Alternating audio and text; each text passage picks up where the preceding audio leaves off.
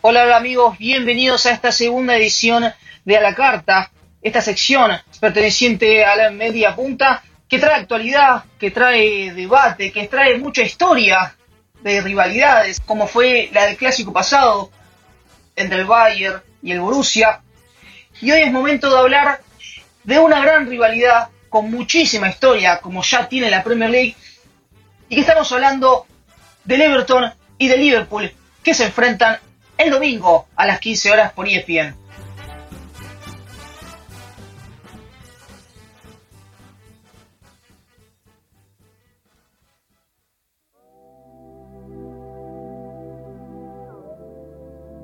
¿Qué tal? Somos Santiago Bausa y Juan Diciesio y como les contó recién Juani, vamos a hablar de un partido que este fin de semana va a causar mucho, mucho ruido, así como las demás ligas europeas volvieron cada una con sus respectivos clásicos.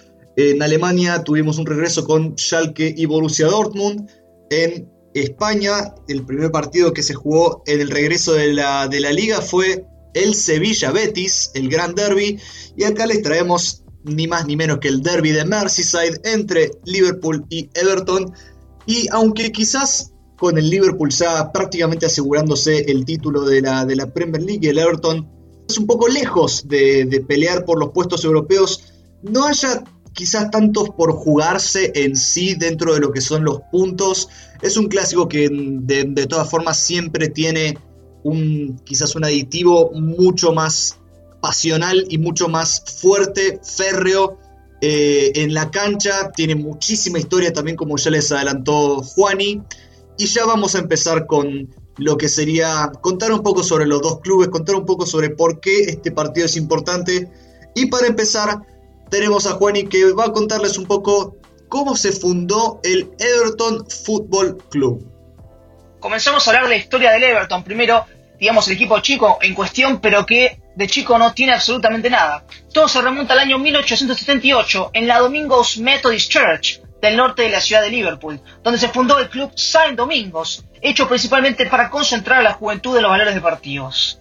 El año siguiente el club, que logró influencia en el pueblo, cambió su nombre y se empezó a llamar Everton Football Club, que es como lo conocemos hoy en día. Días antes de la Navidad de ese año se jugó el primer partido y lo ganó 6 a 0 frente a Saint Peters, Hacía las veces local en el Stanley Park y en 1884 ganó por primera vez un campeonato en la Copa Liverpool. Su popularidad iba en crecimiento constante y John Holding, el presidente de la institución, decidió comprar unos terrenos cerca de Anfield Road.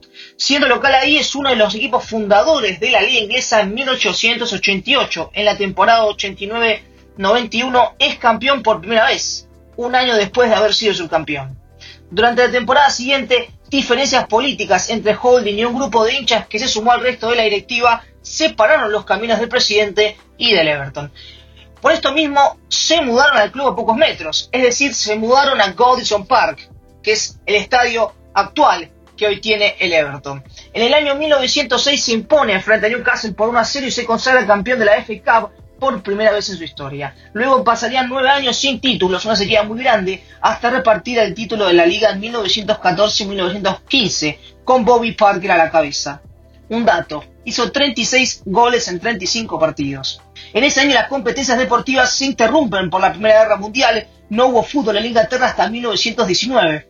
Volvería a tener una racha sin títulos de 13 años y sería campeón de la Liga Inglesa luego en 1928. En esta ocasión también se destacaría uno de sus delanteros, Dixie Dean, que marcó, atención a este dato, 60 goles en 39 partidos, un récord que hoy no ha sido igualado por nadie. En fin, la década de los 20 llegaba con un comienzo increíble para los Toffees. Tras el título de 1927 y 1928, en la temporada 29-30 descendería tras terminar en el puesto 22 y jugaría un año en la segunda división. Rápidamente se repondría, ascendería en 1931 y un año después ganaría por cuarta vez la liga inglesa, afirmando su poderío futbolístico. Arrancó la década de los 30 en segunda división, pero rápidamente ascendió y un año después fue campeón de la liga, es decir, subía y bajaba eran tiempos complicados en esa época para el Everton.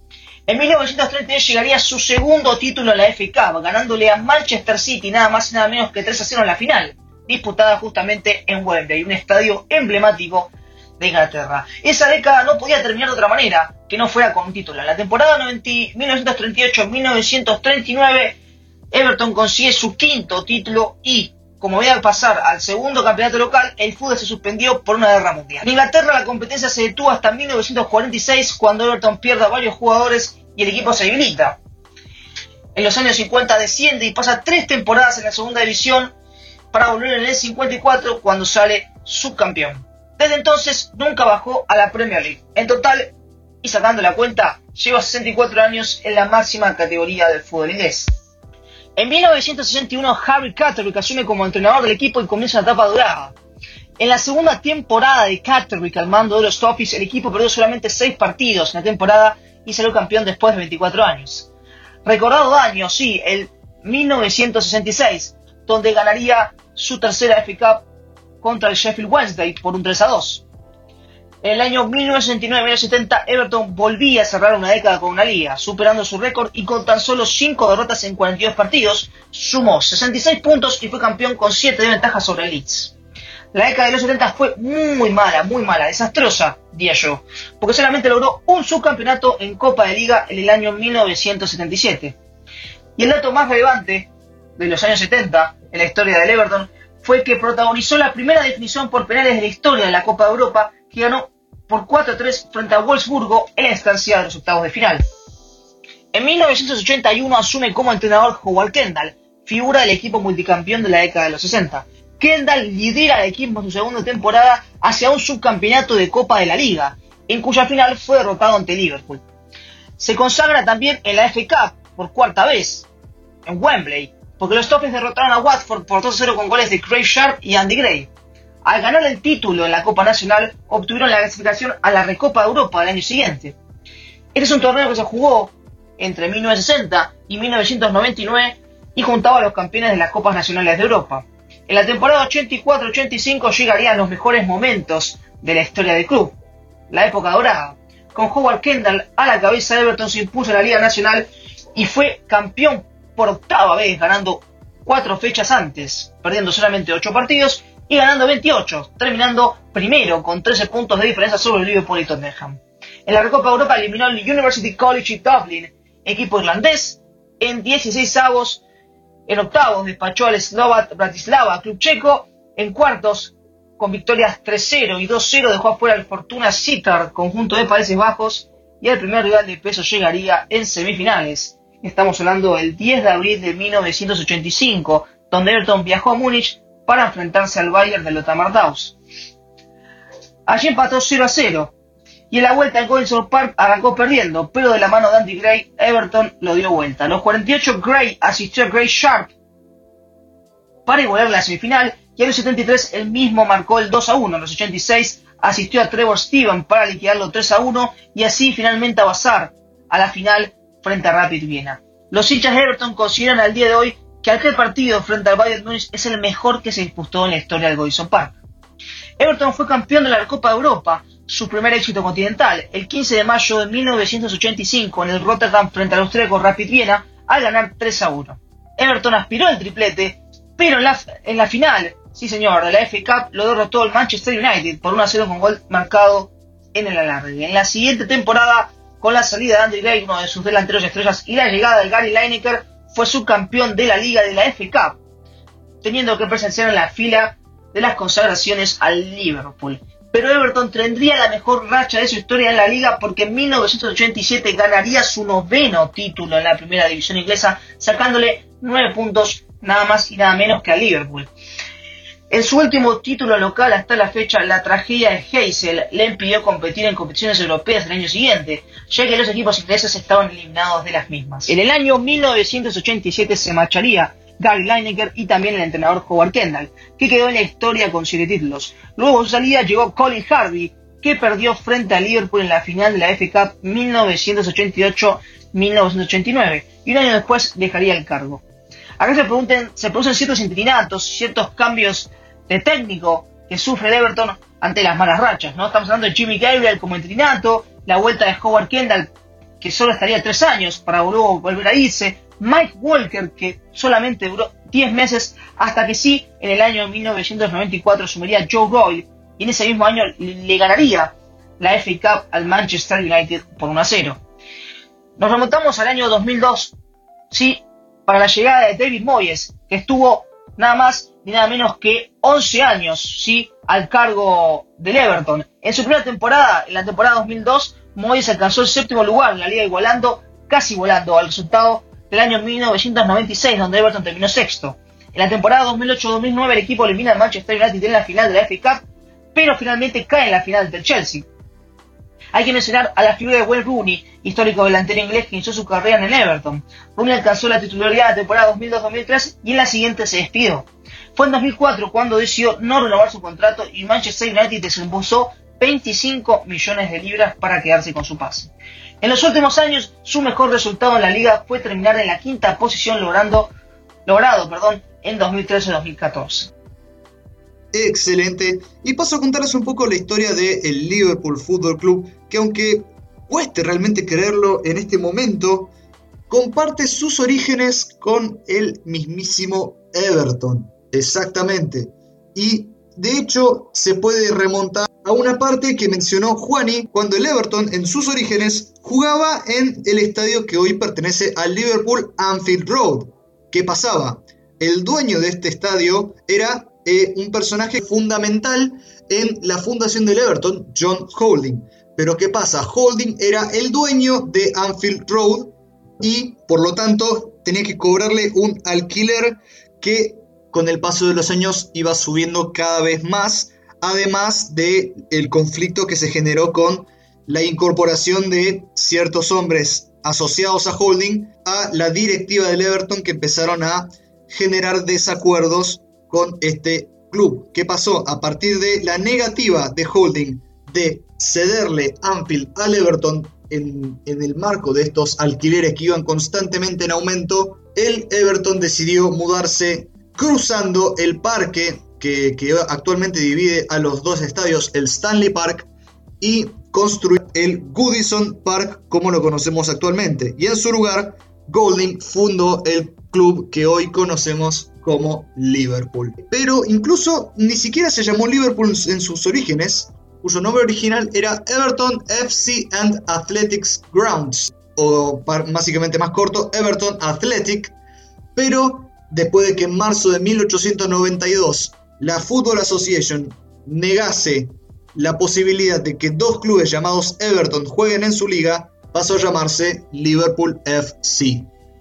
Asimismo, entonces terminó uniéndose a la segunda división de la Football League en 1894 y tuvieron un ascenso relativamente rápido, dado que eh, terminaron primeros en su primera temporada en la segunda división de la Football League e incluso solamente tardarían siete años en ganar su primera liga, como lo hicieron en 1901, éxito que repitieron en 1906. No obstante, eh, los, títulos no llegarían tan seguidos con el paso del tiempo. Llegaron a su primera final de FA en 1914, pero no pudieron vencer al Burnley, que terminó ganando por 1 a 0. Así que tuvieron que esperar muchísimos años para conseguir su próximo título de liga, como lo hicieron en 1922, pero lograrían dos seguidos, repitiendo el éxito en 1923. No obstante, con el advenimiento de la Segunda Guerra Mundial, el Liverpool tuvo que esperar muchísimos años para poder volver a saborear la gloria, para conseguir su quinto título de primera división en 1947. Asimismo, siguieron llegando a finales de FK, pero todavía sin poder conseguir eh, ese ansiado título. Volvieron en 1950, pero en este caso los venció el Arsenal y, este, y la, década del 50 continuaría con eh, dificultades para el club de Merseyside con, una, con un descenso en la temporada 1953-1954. Asimismo, los 50 terminarían siendo muy, pero muy difíciles para el Liverpool, dado que en, el, en la temporada 1958-1959 terminarían siendo vencidos por un equipo de non-league, un equipo no profesional en la FA Cup, como sería el Worcester City. pero este partido terminaría siendo esencial para la historia del Liverpool porque significaría la llegada de, uno de una de las figuras fundamentales de la historia del club Red, como lo terminaría siendo Bill Shankly. Exactamente, el mismísimo Bill Shankly, que eh, no, solamente, no solamente cambiaría de gran manera la, mentalidad del club, un club que realmente no podía pagar, no podía pagar gran parte de sus sueldos, de que había caído en gran decadencia durante, durante casi toda la década, sino que también había perdido gran parte de su historia y de su mentalidad ganadora que había, que había disfrutado quizás en la década de los 10 y la década de los 20. Pero, ¿qué haría Shankly para cambiar toda esta, toda esta política y toda esta cultura del club, fundaría lo que hoy por hoy se conoce como el Boot Room, en el cual tomaría una vieja despensa de botines del equipo para formar un salón de reuniones informal, del cual terminarían siendo parte figuras que pasarían a la historia del club a partir de esa época, como Bob Paisley, como Joe Fagan, como Ruben Bennett, como Tom Saunders y como Ronnie Moran.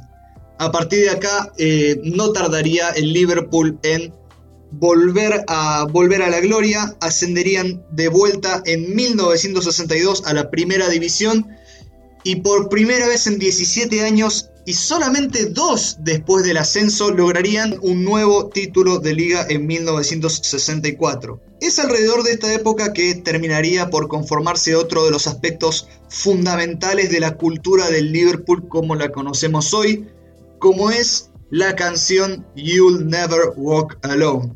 Se trata en sí misma de una canción que no fue escrita específicamente para el Liverpool, sino una canción que ya tenía autoría en los años 40 como parte del musical Carrusel, pero que ganaría popularidad en Merseyside a partir de cover que la banda Gary and the Peacemakers graba en 1963. Este cover obviamente llega a los oídos de Bill Shankly y lo termina adoptando de forma completa para, eh, para motivar al equipo, así como también los hinchas terminan abrazándolo no solamente como su himno, sino también como parte del escudo actual que, podemos ver del Liverpool. De hecho, el mismo Shankly terminaría agradeciendo al cantante de la banda, Gary Marsden, por darle una canción al Liverpool. Y los éxitos de, a partir de este momento obviamente continuarían eh, de, por parte del Liverpool.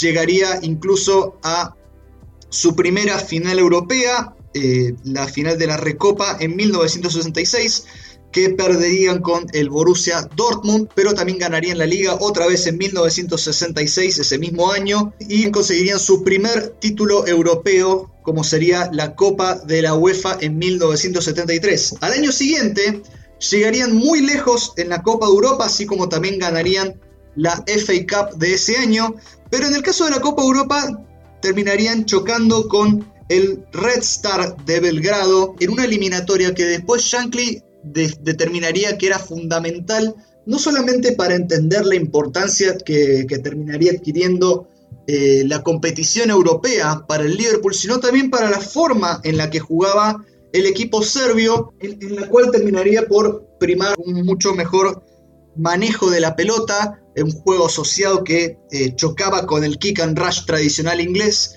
y que eventualmente terminaría por entender de qué manera podría imponerse el Liverpool en los años siguientes y terminaría imponiéndose de forma demencial en los próximos años, dado que en 1975 Bill Shankly se retira como director técnico y le cede el mando a su principal asistente Bob Paisley. Paisley que incluso terminó por negarle la entrada a los entrenamientos del Liverpool a Bill Shankly apenas, apenas asume como director técnico. Cambió completamente el dominio del Liverpool en el fútbol inglés, terminó por construir una, base de jugadores fundamental a partir de nombres como Kenny Dalglish, Ian Rush, el arquero Bruce Grovelar, Graham Souness, entre otros, y consiguieron ganar dos ligas seguidas eh, en 1975 y 1976. Llegarían a la final de la FA Cup en 1977, la cual no pudieron ganar, pero conseguirían su primera Copa de Europa en 1977, la cual incluso llegaron a retener en 1978, sumaron otro título de liga en 1979 para cerrar una gloriosa década de los años 70 y este dominio del Liverpool continuaría bien entrado a los 80 a pesar de la gran competencia que terminaría ofreciendo el Everton. Paisley eh, eventualmente terminaría eh, retirándose él mismo en 1983 con tres Copas de Europa, una Copa de UEFA, seis títulos de liga, tres League Cups consecutivas bajo el brazo, siendo la FA Cup el único título que no logró conseguir. Pero la, primera temporada de su sucesor, otro miembro eh, integrante del Boot Room, Joe Fagan, terminaría siendo quizás la mejor temporada de la historia del Liverpool, en, la cual consiguieron un triplete que, incluyó una liga, una copa de la liga y una copa europea para ser el primer club inglés en conseguir un triplete de estas características en la historia. No obstante, los años 80 terminarían siendo mixtos para el Liverpool, dado que en 1985 eh, llegaron a una nueva final en el estadio de Heysel contra la Juventus, pero eh, los incidentes que ocurrieron en esa final, en la cual unos hinchas de Liverpool comenzaron a perseguir a otros hinchas de Juventus, eh, de los cuales 39 murieron aplastados contra una pared, terminó por prohibir a todos los clubes ingleses competir en torneos europeos.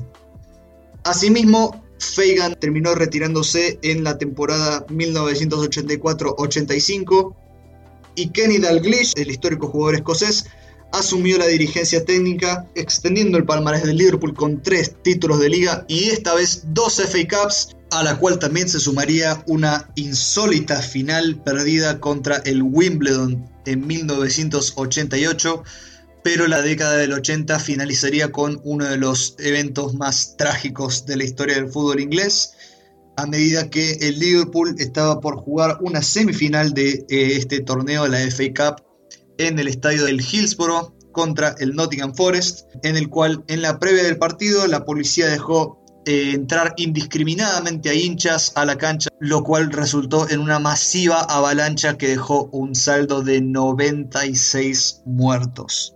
Esta tragedia terminaría siendo también fundamental, dado que las medidas que tuvieron que incorporar los estadios y la forma en la cual se tuvo que repensar el fútbol inglés a partir de aquí terminaría siendo crucial, no solamente en la renovación de la mayoría de los campos de juego del fútbol inglés, los cuales en este momento tienen que ser sí o sí de todos asientos, sino que también cambiaría la forma de cómo vender el fútbol inglés al mundo y en gran parte terminó contribuyendo a la conformación de la Premier League.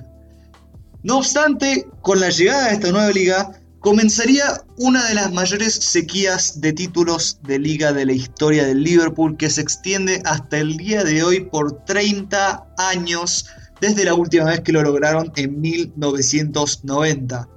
Esto no ha evitado que el Liverpool haya tenido algunas épocas exitosas, como lo fue el año 2001, donde bajo el mandato de Gerard Houllier consiguieron la League Cup, la FA Cup y la Copa de la UEFA de la mano de un increíble Michael Owen que terminaría por ganar el balón de oro en el año 2001 y las históricas finales de Champions de 2005 en la cual como probablemente conoceremos toda la historia, remontaron un 0-3 del Milan en el estadio de Istambul para conseguir una victoria por penales que quedó para la historia, eh, siendo figura Steven Gerrard, por ejemplo, y la final anterior de la Champions League en 2019, en la cual Jurgen Klopp conformó un equipo avasallante de la mano de Mohamed Salah, Roberto Firmino, Jordan Henderson, Virgil van Dijk y Allison para conseguir el triunfo en la única final inglesa de la historia por 2 a 0 ante el Tottenham Hotspur. En la actualidad, bueno, en el último mercado de pases eh, se reportaron ventas por 80 millones de euros con las salidas de Grisa Gale al PSG, Lukman al Leipzig, Blasic al CSKA de Moscú y Enrio Yenkuru al Mónaco. Pero también incorporó, ¿por cuánto? Por 120 millones con los fichajes de Wobby, Moise Keane, André Gómez, Gavmin y Fabian Delph. El capitán hoy en día es Leighton Baines, Y además de los mencionados, las figuras son Michael Keane, Lucas Digne Barcelona, Jerry Mina es Barcelona, Morgan Schneiderlin, Richarlison, Theo Walcott y Dominic Calvert-Lewin, que es su goleador. Desde diciembre del año pasado, su entrenador es Carlo Ancelotti, que hoy en día tiene al Everton en la posición número 12, a 8 puntos de los puestos de Europa League y 10 el descenso, así que está en la tabla. Está en una posición regular, podría llamarlo. El encuentro frente al Liverpool es uno de los tres complicados que le quedan. Luego deberá enfrentar al Leicester en la fecha 32 y al Tottenham. Eh, con respecto a Calvert Lewin, que es su goleador, está sexto en la tabla de máximos anotadores con 13 tantos. Así que bueno, así pasa la historia del Everton, un equipo que supo estar arriba, supo estar abajo y que hoy se encuentra en una posición regular, tratando de memorizar, tratando de recordar cómo eran los años gloriosos. Tiene nueve ligas, tiene 14 copas nacionales y tiene un torneo internacional. Así que no creo que ya se ha olvidado de ganar. ¿sí? Es el cuarto equipo inglés con más ligas. Y ya que terminamos con las historias de, ambos clubes, podemos hablar un poco sobre las implicancias y lo que significa el derby de Merseyside en general. El primer encuentro entre Everton y Liverpool se dio cuando los dos se enfrentaron por primera vez en la primera división inglesa. Estamos hablando de la temporada 1894-1895, donde el Everton se impuso ante el recién ascendido Liverpool con una victoria por 3 a 0. No obstante, esta no sería eventualmente una tendencia en los próximos años, ya que en este momento de los 235 encuentros que se jugaron entre ambos equipos, podemos decir que el Liverpool ganó 93, el Everton 66 solamente y empataron 74. Se podría decir en general que no hay tanta pica entre los hinchas de, Everton y de Liverpool, no solamente por el hecho de que los clubes básicamente tienen el mismo origen, dado que los dos se desprenden del Everton y que los estadios están ubicados muy cerca, sino que pasa mucho que hay familias donde eh, se pueden ver hinchas de ambos equipos. No es un caso en el cual tengas demasiados enfrentamientos. Aún así, tenés frases eh, célebres como la de Bill Shankly, el histórico de del Liverpool, que declaró un día que si el Everton jugara en su patio, cerraría las cortinas para no verlo. Y eh, este enfrentamiento, si se quiere, tuvo su pico competitivo entre los dos clubes, cuando más eh, igualados estuvieron en los años 80, dado que el Everton superó la dificultad que tuvo en los años 70 con el nombramiento de Howard Kendall al mando del club que lo llevó a dos finales en las cuales se enfrentaron entre sí. La League Cup en 1984, en la cual se impuso el Liverpool, y la de 1986, que terminó llevándose también el Liverpool, incluso asegurando un doblete con la liga ganada apenas días antes. No obstante, ni, ni, siquiera había demasiada violencia entre los mismos hinchas, dado que estas dos finales incluso llevaron el nombre de las finales amigables, y las dos hinchadas en ambos casos terminaron eh, cantando Merseyside, celebrando el hecho de que los dos equipos más importantes de la región hayan llegado y hayan tenido tanto éxito.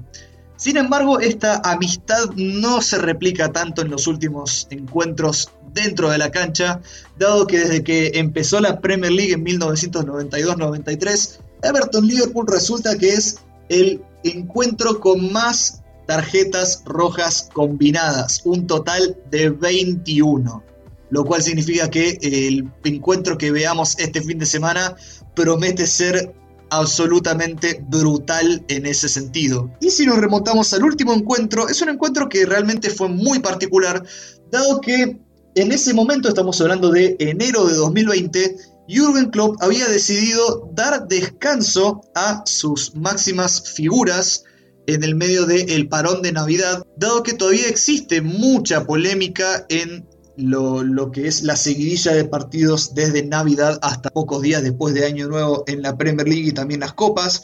Y el Liverpool en ese caso decidió conformar un equipo de la mayoría de jugadores de reserva y de inferiores, que así todo terminó venciendo 1 a 0 a un Everton que consistía en su mayor parte de los titulares, lo cual terminó por desatar una gran oleada de burlas entre los hinchas del Liverpool, que a su vez también estaban disfrutando de una de las mayores rachas de imbatibilidad de toda su historia hasta ese momento. Y bien amigos, esto ha sido todo, esto ha sido el segundo episodio de A la Carta. Esperemos que les haya gustado, que se hayan entretenido y que hayan sumado mucho conocimiento. Gracias y hasta pronto.